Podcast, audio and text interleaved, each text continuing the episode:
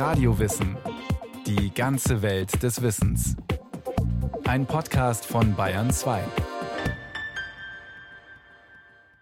Die Quantenmechanik ist eine harte Nuss, sie auch nur ansatzweise zu verstehen eine Herausforderung. Dabei hat diese Theorie gewaltige Auswirkungen auf unser Leben, vom Laser bis zur Atombombe.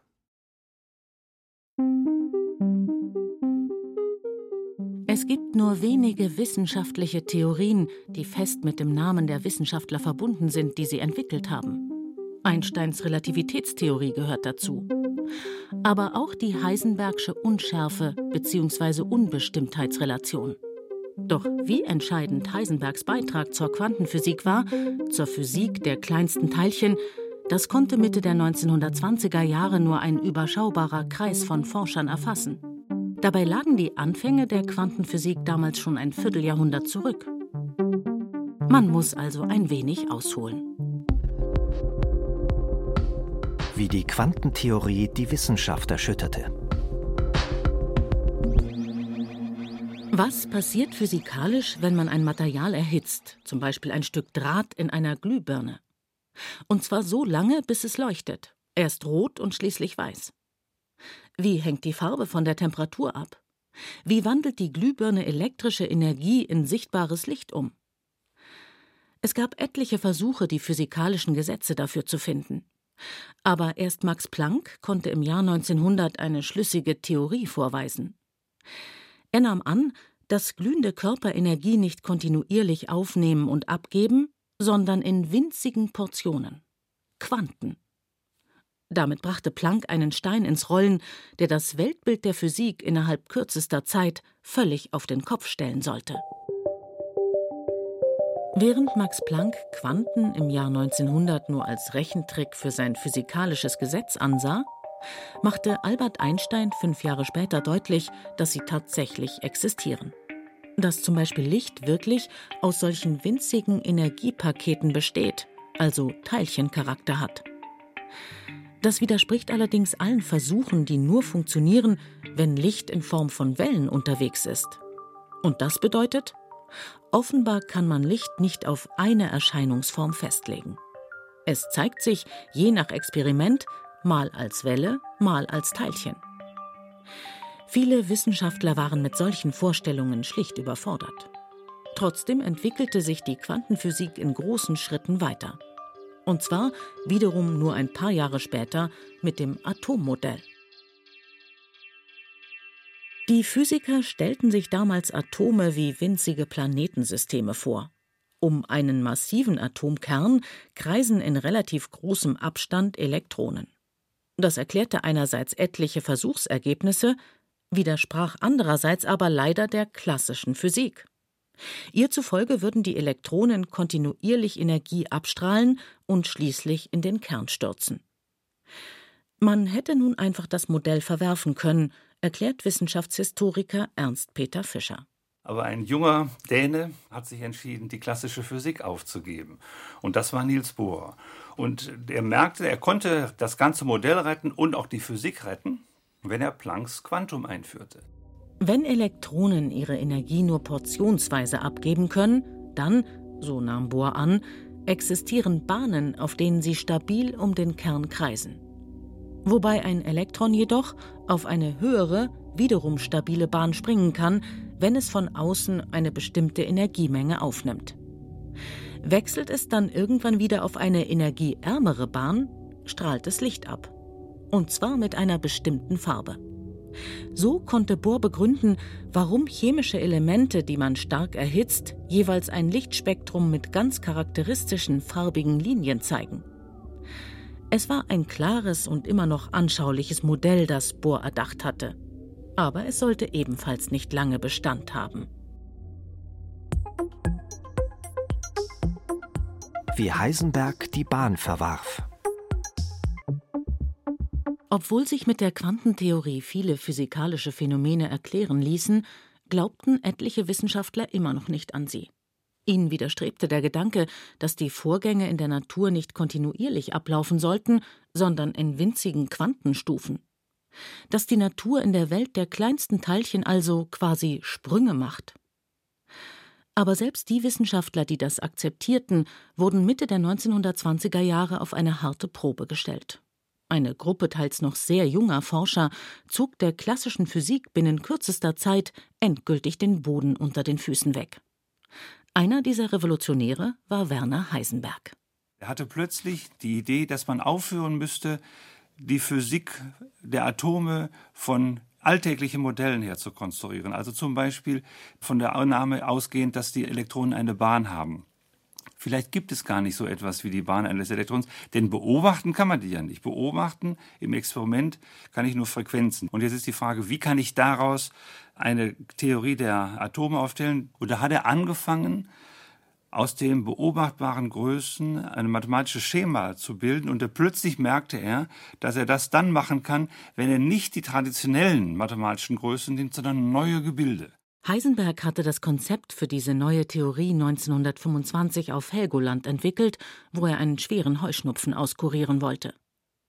Mit seinen Rechnungen begründete er die heute noch gültige Quantenmechanik, die andere Forscher rasch ergänzten. Mit diesen neuen Werkzeugen ließen sich die unterschiedlichen Energiezustände von Atomen tatsächlich berechnen. Aber immer noch waren die Physiker Mitte der 1920er Jahre weit davon entfernt, die atomare Welt wirklich zu verstehen. Doch dann gelang erneut Werner Heisenberg ein wichtiger Schritt. Kinder spielen mit einer elektrischen Autorennbahn. Wenn sie wissen wollen, wie schnell ihre Autos fahren, dann können Sie zum Beispiel Lichtschranken aufstellen. Sobald ein Auto den Lichtstrahl einer dieser Lichtschranken unterbricht, ist außerdem klar, wo genau sich das Fahrzeug in diesem Moment befindet. Jeder würde sagen, ist doch logisch. Aber in der Welt der kleinsten Teilchen funktioniert das nicht. Warum? Wegen der Unbestimmtheits- bzw. Unschärferelation. Sie ist 1927 Heisenbergs großer Wurf, der allerdings völlig unserer Alltagserfahrung widerspricht. Auch Heisenberg selbst musste sich die Unbestimmtheitsrelation erst einmal mit einem Gedankenexperiment verdeutlichen, wie er 1965 in einem Vortrag beschrieb. Er fragte sich, was passiert, wenn ich ein vorbeifliegendes Elektron im Licht eines fiktiven Gammastrahlenmikroskops beobachten würde? Zwar würde man mit dem ersten Lichtquant, was nun auf das Elektron im Atom trifft und durch das Mikroskop in mein Auge geht, man würde durch dieses erste Lichtquant vielleicht eine sehr genaue Bestimmung des Ortes des Elektrons haben. Gleichzeitig würde aber dieses Lichtquant dem Elektron einen solchen Stoß versetzt haben, dass seine Geschwindigkeit hinterher außerordentlich unbestimmt ist. Ebenso wie die Bewegungsrichtung. Heisenberg erklärte sich das einfach mit dem Schubs, den das Elektron bekommt. Die Unschärfe, die Unbestimmtheit hat also nichts damit zu tun, dass wir nicht genau genug messen können. Vielmehr gibt die Unbestimmtheitsrelation etwas Grundsätzliches über unsere Beobachtungen wieder, betont Wissenschaftshistoriker Ernst Peter Fischer. Die eigentliche Entdeckung, die Heisenberg gemacht hat, die in der Unbestimmtheitsrelation ihren Ausdruck findet, ist, das Elektron hat gar keine Eigenschaft, solange ich nicht messe. Das Elektron ist sozusagen eine Summe aller der Möglichkeiten, die es sein kann. Erst indem ich frage, kannst du auch an dieser Stelle sein? Dann sagt das Elektron, kann ich. Aber es ist vorher weder da noch sonst wo, es ist alles gleichzeitig. Die Physiker haben dafür den hübschen Ausdruck des Superpositionsprinzips. Man legt zum Beispiel erst durch die Art der Messung fest, ob sich ein Elektron oder genauso auch ein Lichtquant, ein Photon, als Welle oder als Teilchen zeigt. Die Quantentheorie ist somit gar keine Theorie von Wirklichkeiten, sondern eine Theorie von Möglichkeiten, von Wahrscheinlichkeiten. Wir können deshalb nicht exakt vorhersagen, wie sich die Welt auf der Ebene ihrer Atome verhalten wird. Anders, als wir es aus unserer täglichen Erfahrung gewohnt sind, wo wir etwa die Bahn einer Kanonenkugel sehr genau berechnen können. Selbst Einstein, der zu den Pionieren der Quantentheorie zählte, wollte das nicht akzeptieren. Er meinte dazu, Gott würfelt nicht. Tatsächlich erscheinen die Ergebnisse quantenphysikalischer Experimente oft erst einmal absurd. Wie man gleichzeitig durch zwei Türen geht. Die Merkwürdigkeiten in der Quantenwelt zeigen sich zum Beispiel beim berühmten Doppelspaltversuch. Dazu wird ein einfarbiger Lichtstrahl auf eine Fläche gelenkt, in der sich nebeneinander zwei schmale Spalte befinden. Tritt das Licht durch diese Schlitze hindurch, dann zeigt sich auf einem Schirm dahinter ein charakteristisches Hell-Dunkel-Muster, sogenannte Interferenzstreifen. Sie entstehen, wenn Wellen aufeinandertreffen. Wellenberg und Wellenberg zum Beispiel addieren sich zu einem größeren Wellenberg. Das bedeutet heller Streifen. Wellenberg und Wellental hingegen löschen sich gegenseitig aus. Bei Licht heißt das dunkler Streifen. Das kann man noch gut verstehen. Erstaunlich wird es aber, wenn man das Licht so weit abschwächt, dass immer nur einzelne Lichtteilchen unterwegs sind. Das ist etwa so, als ob man nacheinander Pistolenkugeln auf den Doppelspalt schießt. Macht man das mit vielen einzelnen Lichtteilchen, es geht aber auch mit Elektronen, Atomen oder sogar mit ballförmigen Kohlenstoffmolekülen, dann entsteht hinter dem Doppelspalt nach und nach wieder das typische Hell-Dunkel-Muster einer Interferenz, erläutert der Physiker Gerhard Rempe. Er ist Direktor am Max-Planck-Institut für Quantenoptik in Garching bei München. Nun kennt man dieses Interferenzphänomen von klassischen Wellen auch, aber bei Elektronen, Atomen war man doch eher der Meinung, dass diese Objekte durch einen der beiden Spalte hindurchlaufen müssen und nicht durch beide Spalte gleichzeitig. Aber genau das machen sie offenbar, sonst gäbe es keine Interferenz und kein Hell-Dunkel-Muster. Jedes Teilchen scheint also zwischenzeitlich zur Welle zu werden, um dann wieder als Teilchen auf dem Schirm zu landen. Irgendwo, ganz zufällig, anders als bei einer Pistolenkugel, nicht vorhersagbar. Aber trotzdem exakt an der richtigen Stelle, damit sich, nachdem noch viele andere Teilchen diese Reise gemacht haben, das charakteristische Muster bilden kann. Etliche Wissenschaftler, unter ihnen erneut Einstein, konnten sich mit dieser Vorstellung nicht abfinden.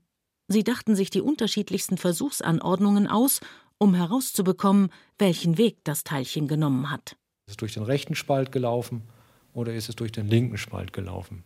Doch jedes Mal, wenn man versucht, diese Frage durch eine Messung zu beantworten, verschwindet das Interferenzmuster. Hinter jedem Spalt erscheint nur ein einzelner heller Streifen. Kennt man den Weg, legt man ein Photon, Elektron usw. So also auf seinen Teilchencharakter fest. Schaut man nicht nach dem Weg, erscheint wieder das Interferenzmuster. Quantenphänomene beschränken sich aber nicht nur auf ungewöhnliche Laborversuche, sie spielen auch in unserem Alltag eine wichtige Rolle.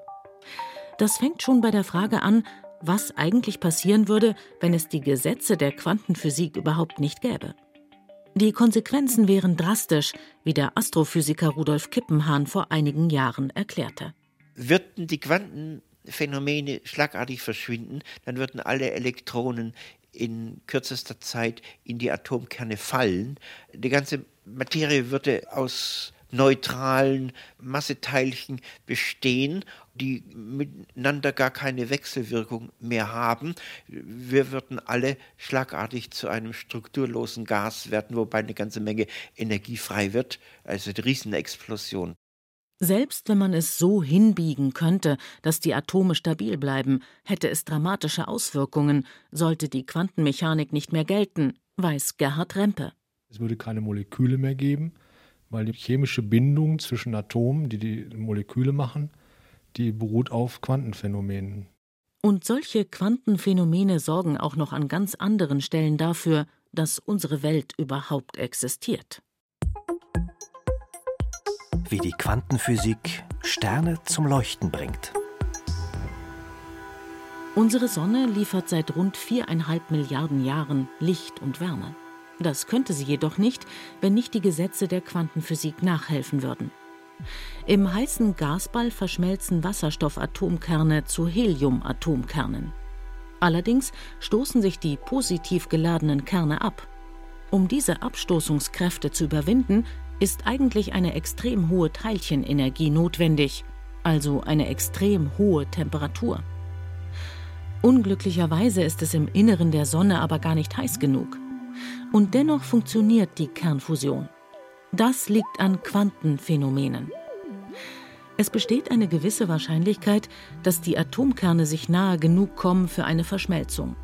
obwohl die klassische Physik das nicht erlauben würde. Ohne Quantenphysik gäbe es also weder die Sonne noch die Erde noch uns Menschen. Wie die Quantenphysik neue Technologien ermöglicht. Die Quantentheorie erklärt den Aufbau der Atome, das heißt, sie erklärt, wie sie funktionieren. Sie macht Vorgänge in der Physik, in der Chemie, genauso wie in der Astronomie erst verständlich. Aber sie verändert seit Jahrzehnten auch die Technik. Von der Leuchtstoffröhre über den Laser bis zu den Halbleiterchips im Computer. Nichts davon könnte funktionieren, wenn die Elektronen in den Atomen nicht kleine Quantensprünge vollführen würden. Und auch bildgebende Verfahren in der Medizin gäbe es nicht ohne Quantenphänomene. Diese Quantenphänomene eröffnen aber noch viele weitere Möglichkeiten, weshalb Wissenschaftler wie Gerhard Rempe selbst nach Jahrzehnten von der Quantenphysik begeistert sind. Sie ist immer noch sehr faszinierend, sie widerspricht der Alltagswelt und man kann mit ihr, und das finde ich jetzt besonders faszinierend, eben halt eine neue Technologie aufbauen fürs 21. Jahrhundert oder vielleicht fürs nächste Jahrtausend sogar. Institut für Quantenoptik und Quanteninformation der Österreichischen Akademie der Wissenschaften in Wien. Drei junge Forscher arbeiten in einem Labor an einem Versuchsaufbau. Auf eine schwere Metallplatte sind kleine Spiegel, Linsen und andere optische Elemente geschraubt. Außerdem vier etwa Zigarettenschachtel große Detektoren für Lichtteilchen, Photonen, wie Experimentalphysiker Dr. Rupert Ursin erklärt. Also was wir da vor uns haben, ist ein Prototyp einer optischen Bodenstation, die verschränkte Photonen auffangen soll, die von einem Satelliten ausgesendet werden. Und die werden hier analysiert. Verschränkte Photonen. Das sind Teilchen, die in einer Lichtquelle sozusagen als Zwillingspaare entstanden sind, beide im selben Moment. Solche Paare haben eine verblüffende Eigenheit. Die Quantenmechanik sagt vorher, dass zwei Teilchen miteinander in Verbindung bleiben in Verbindung bleiben über unendlich lange Distanzen. Egal, wie weit sie sich auch auseinander bewegen, die Teilchen bilden immer so etwas wie eine Einheit. Schaut man sich die Eigenschaften der beiden Photonen an, stellt man fest, sie sind perfekt korreliert. Das kann zum Beispiel auf die Polarisation der Photonen zutreffen, also auf die Schwingungsebene des Lichts. Wenn ich am Satelliten ein Photon messe, das horizontal polarisiert ist, dann werde ich am Boden auch ein horizontales Photon sehen. Die Photonen haben also immer die gleiche Eigenschaft. Was man sich so vorstellen kann, als ob man im Satelliten und in der Bodenstation würfelt und die beiden Würfel immer dieselbe Augenzahl zeigen. Einstein bezeichnete das als spukhafte Fernwirkung und wollte sich Zeit seines Lebens nicht damit abfinden. Doch es gibt diese Verschränkung tatsächlich und man kann sie nutzen, zum Beispiel um Nachrichten zu verschlüsseln. Zwei Personen wollen geheime Mitteilungen austauschen. Wissenschaftler geben den beiden gerne die Namen Alice und Bob. Damit Bob, der Empfänger, die chiffrierte Nachricht entschlüsseln kann, muss Alice ihm auch den verwendeten Schlüssel übermitteln. Dabei riskiert sie allerdings, dass eine dritte Person diesen Schlüssel unbemerkt abfängt.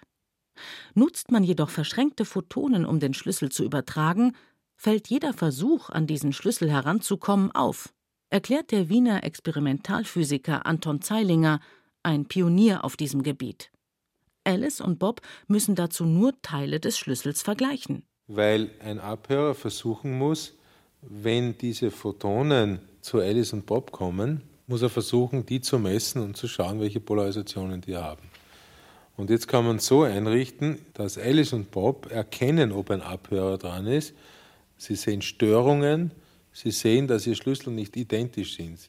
Denn jede Beobachtung, jede Messung durch eine dritte Person ändert den Zustand der Quantensysteme.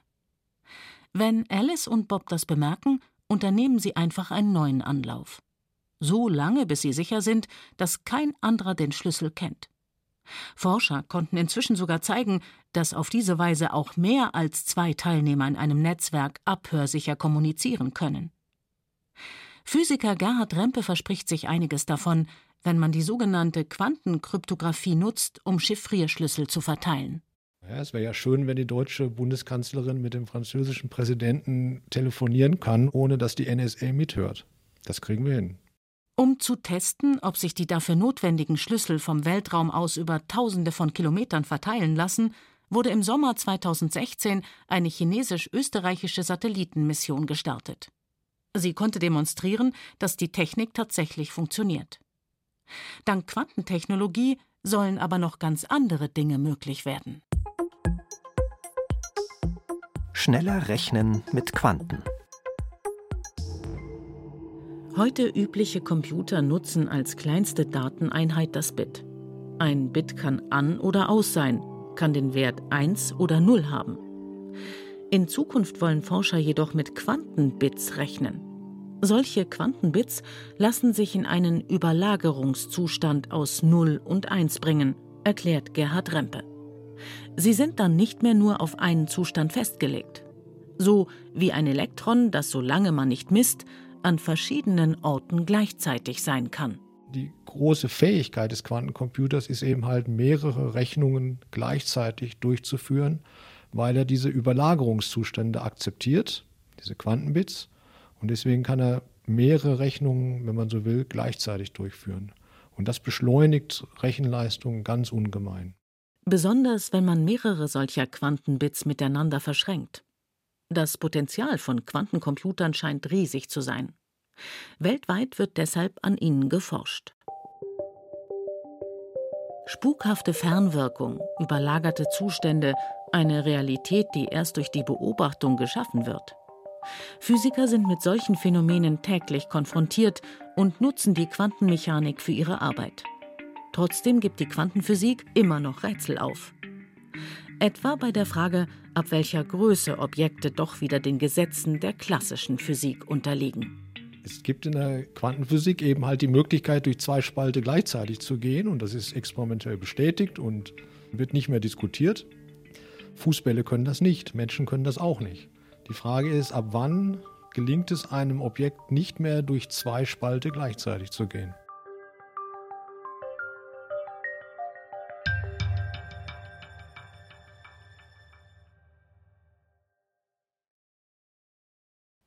Sie hörten Quantenmechanik im täglichen Leben. Die Bedeutung der Erkenntnisse Heisenbergs von David Globig. Es sprachen Katja Amberger und Carsten Fabian. Ton und Technik Ursula Kirstein. Regie Christiane Klenz. Eine Sendung von Radio Wissen.